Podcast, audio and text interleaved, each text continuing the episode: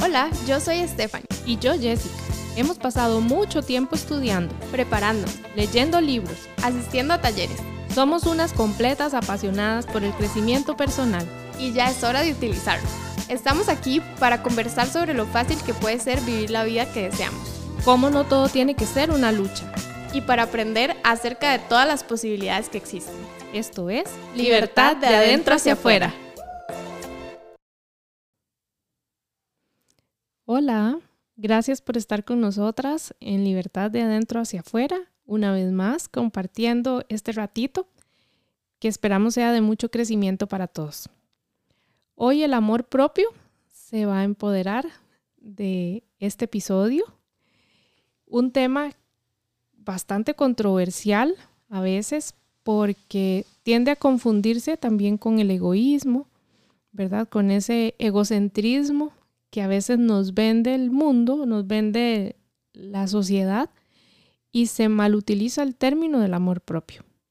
Queríamos tratar este tema porque tal vez no siempre lo tenemos tan claro qué es un acto de amor propio o cómo me puedo amar a mí misma, qué significa, qué puedo hacer. Entonces queríamos traerlo a la mesa para que entre todos tengamos más claridad al respecto y, no se llegue a confusiones y también cómo utilizarlo y la importancia de tenerlo en nuestra vida, ¿verdad? Como decía mi mamá antes, más que todo con las redes sociales, a mi parecer, muchas veces se confunde con cosas que a nuestro criterio personal no son.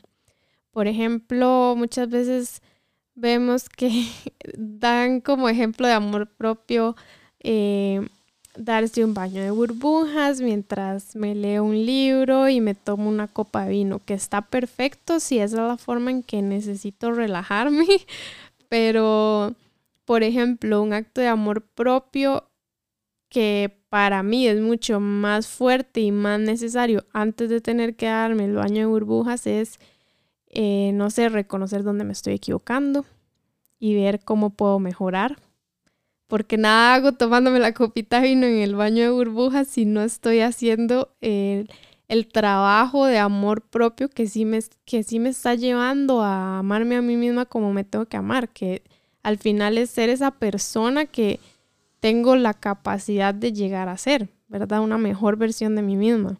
Empieza conociéndonos. Empieza sabiendo quién soy. Les pregunto. O o les hago la pregunta, ¿quién soy? Preguntémonos cada uno de nosotros, ¿quién soy? ¿Puedo dar respuesta a esa pregunta con seguridad? Ahí empieza el amor propio, porque bien lo dicen, nadie puede amar lo que no se conoce. Si no me conozco, muy difícil que pueda tener un amor hacia mí. Viéndolo en un ejemplo más literal, si vemos a un desconocido en la calle, lo amamos. no, ¿verdad? Tenemos que primero presentarnos, empezar a hablar, conocernos, volvernos amigos y ya eventualmente llegamos a sentir amor por esa persona.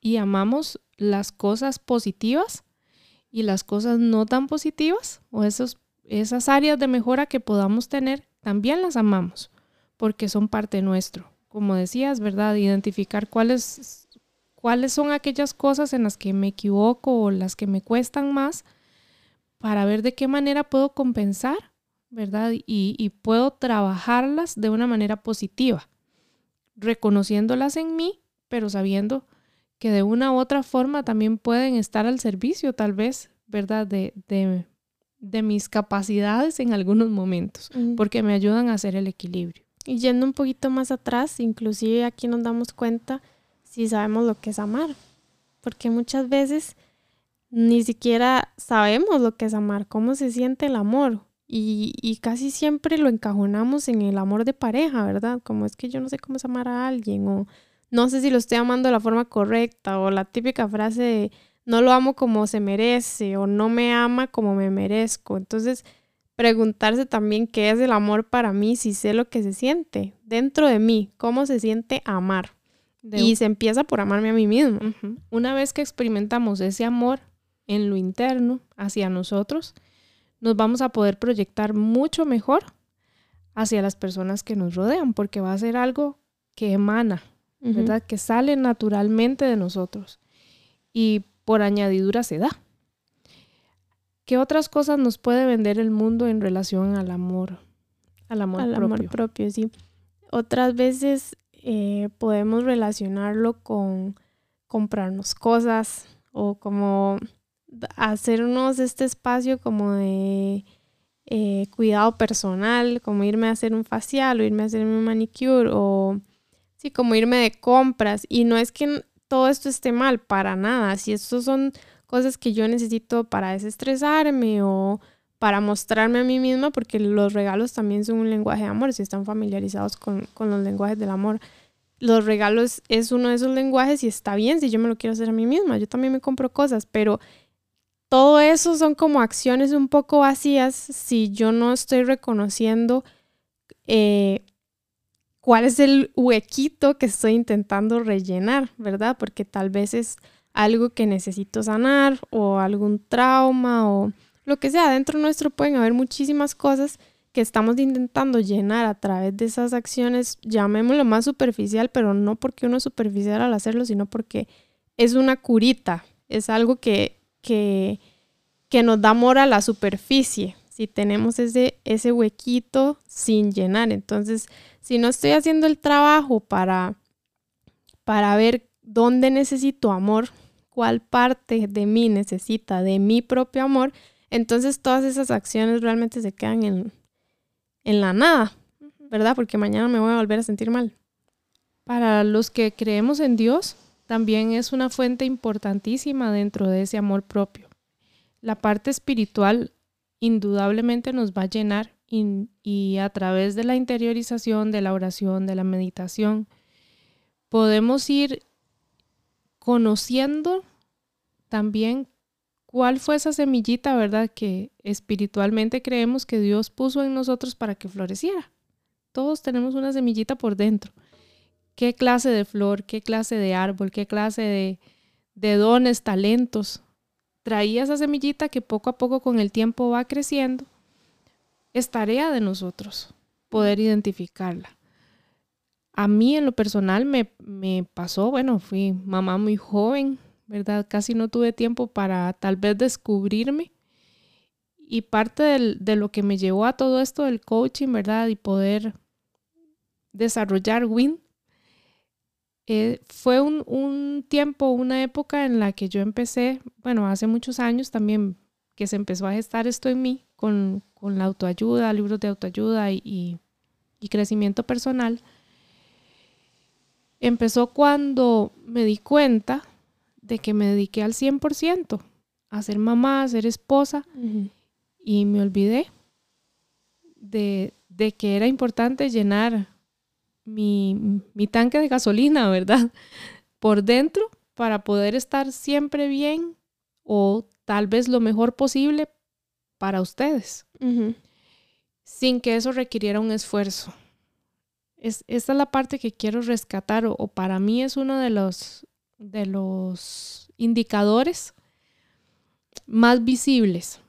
Cuando yo tengo que hacer un esfuerzo grande por amar a alguien, por ayudar a alguien, por hacer algo, es porque yo a lo interno tal vez no estoy lo suficientemente llena para compartir Uh -huh. lo que llevo por dentro. Sí, no se está amando y cuidando usted. Exacto. Es como, ahora que dijo de lo de la gasolina, perdón que le interrumpa, es que hay una metáfora que a mí me gusta demasiado con eso, que no darme amor a mí misma, no cuidarme a mí misma, es como ir manejando el carro y decir que no me puedo detener a poner gasolina. o sea, eventualmente el carro ya no va a servir, es como decir que va demasiado ocupado manejando para detenerse a echar gasolina no tiene ningún sentido, si no, no voy a poder seguir avanzando. Y también hay otras situaciones, por ejemplo, lo suyo era casi que obligado impuesto, tiene que cuidar de esta persona que ahora es, está a su cargo, pero otras veces lo hacemos por voluntad propia sin darnos cuenta por estar proyectando nuestro propio vacío. Digamos, uh -huh. estoy demasiado pendiente que la otra persona coma, estoy demasiado pendiente que la otra persona haga ejercicios, de que duerma bien, ¿verdad? La típica, pues no sé si va a sonar extraño, pero como la mamá sobreprotectora muchas veces, o la novia, o el novio, o el papá, o el esposo, lo que sea, de tomó suficiente agua y ya comió y se comió el almuerzo y, tal vez es pura proyección de lo que yo no estoy haciendo por mí misma.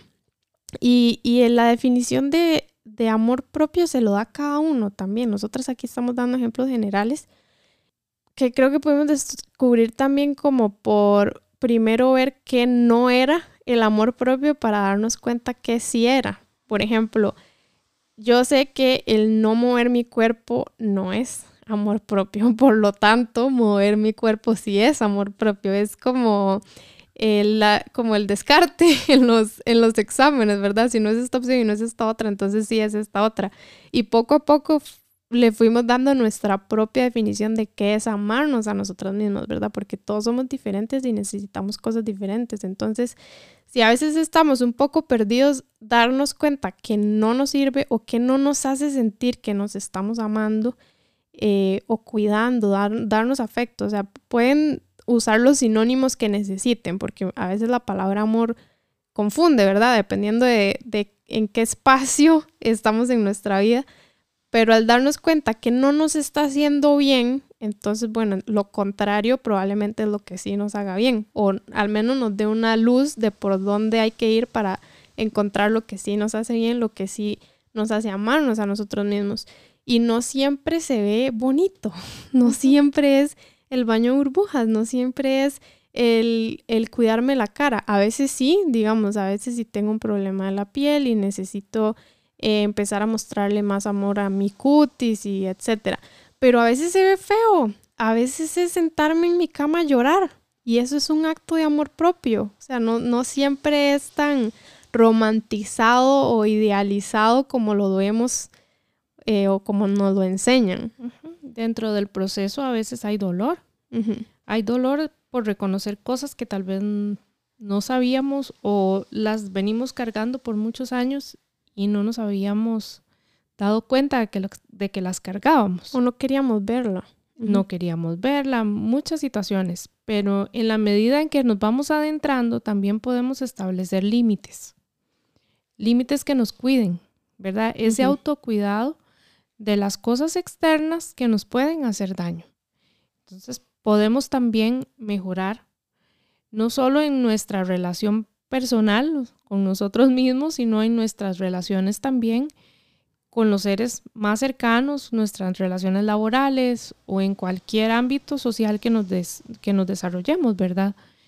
Esto evidentemente, entre más nos conocemos, más podemos identificar con mayor seguridad, podemos saber qué nos hace bien y qué no nos hace bien. Y, y el poner límites a veces genera problemas, ¿verdad? Pero si lo hacemos en bien de lo que nosotros sabemos que nos favorece, lejos de ser un problema, va a ser un beneficio para nosotros y para las otras personas, porque no nos vamos a sentir con la suficiente energía o la capacidad para poder hacer el bien en ambas vías. Aunque la otra persona en el momento no lo pueda reconocer, porque la palabra que mencionábamos al principio, egoísmo, muchas veces el amor propio nosotros estando seguros de Él y poniendo los límites, porque como decía usted, entre más, entre más nos conocemos, entre más nos amamos, más seguros estamos de los límites que ponemos. Ok, es, esto a mí me hace bien, esto no me hace bien, aquí marco el límite. Y para mí es amor propio. Estoy segura de que yo me estoy haciendo un bien para mí y por ende le voy a hacer un bien a la otra persona. Pero tal vez la otra persona en ese momento lo siente como, ay, qué egoísta, o no es capaz de darme esto, o la otra persona no lo reciba bien de cualquier forma, porque tal vez esa persona no está en un espacio de amor propio o simplemente no está en los zapatos de uno como para entender lo que se está haciendo. Pero aunque no lo reconozca en el momento, siempre va a ser lo mejor para esa persona también, ¿verdad? Lo veíamos en la forma en que funciona nuestra energía también.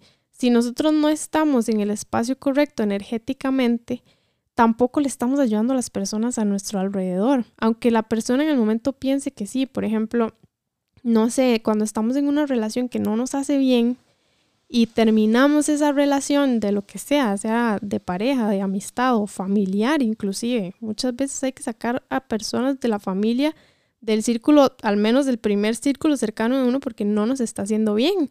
Y la otra persona lo ve como algo malo, pero al final va a ser lo mejor para esa persona estar lejos de uno también. O sea, siempre va a ser para el bien colectivo.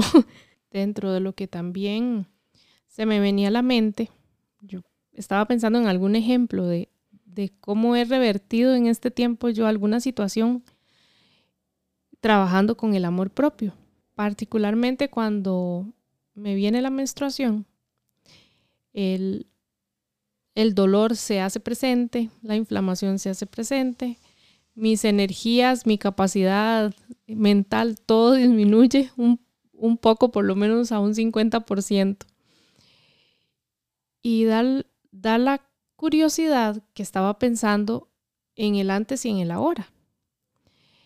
Antes, aunque yo me sintiera así, sacaba fuerzas de donde no tenía por hacer cena, por hacer almuerzo, por hacer las cosas de la casa, hasta que un día me detuve porque el hacer la cena, el hacer todo eso me ponía de mal genio.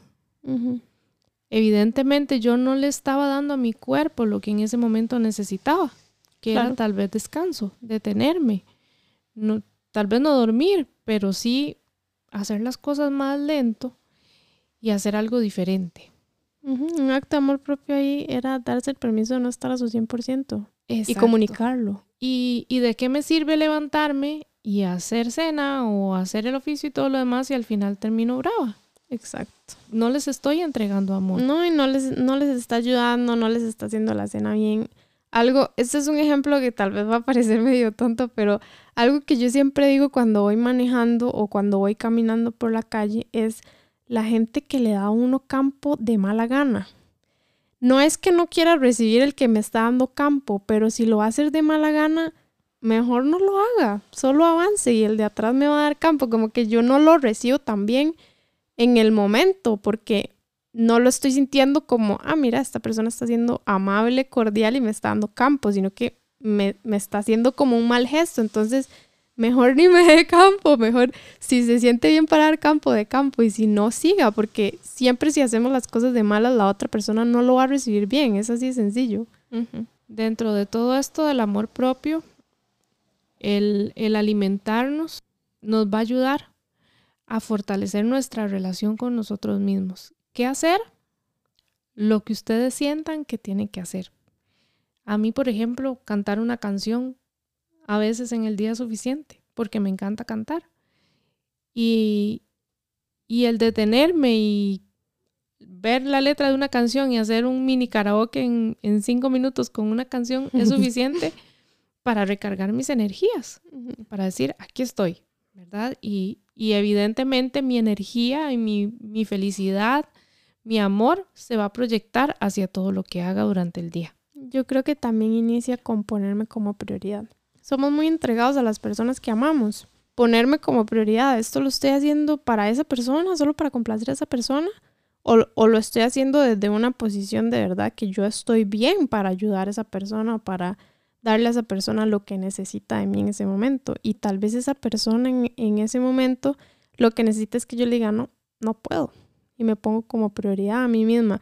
Siempre el pensar en si estamos en una posición alineada con eso que vamos a hacer, si me está haciendo primero bien a mí, porque si me está haciendo primero bien a mí, entonces a la otra persona le va a hacer bien también. Como cuando se, se dan las explicaciones en los aviones, que si hay Exacto. un descenso, que se ponga primero la mascarilla y después le ponga el oxígeno al, al niño. Uno por instinto, si no le dicen eso, primero va y se la pone el chiquito porque primero el chiquito, ¿verdad? Y después yo.